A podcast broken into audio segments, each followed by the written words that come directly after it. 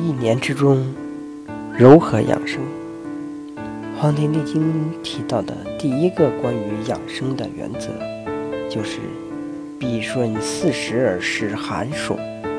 所谓必顺四时而适寒暑，是说人只有顺应一年四季的变化，与变化的时空和谐相处，才有利于生命健康。但如何才能做到必顺四时而适寒暑呢？这就要求先了解春、夏、秋、冬每个季节的主旋律。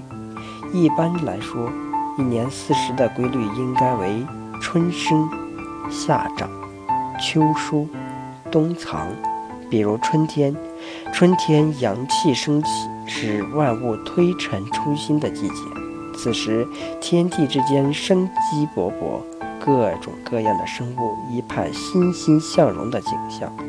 夏天，阳气开放，是万物繁荣的季节。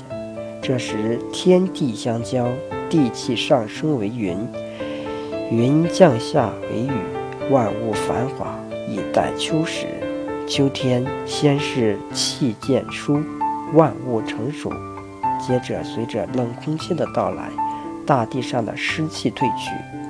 冬天，阳气闭藏，是万物休息、生养的季节。此时天寒地冻，一些动植物进入冬眠状态。因而，对于人来说，冬天更要注意养生。你了解春夏？秋、冬每个季节的主旋律吗？如果你已了解，相信你能顺应四季的变化来安排自己的生活，并且培养良好的生活习惯。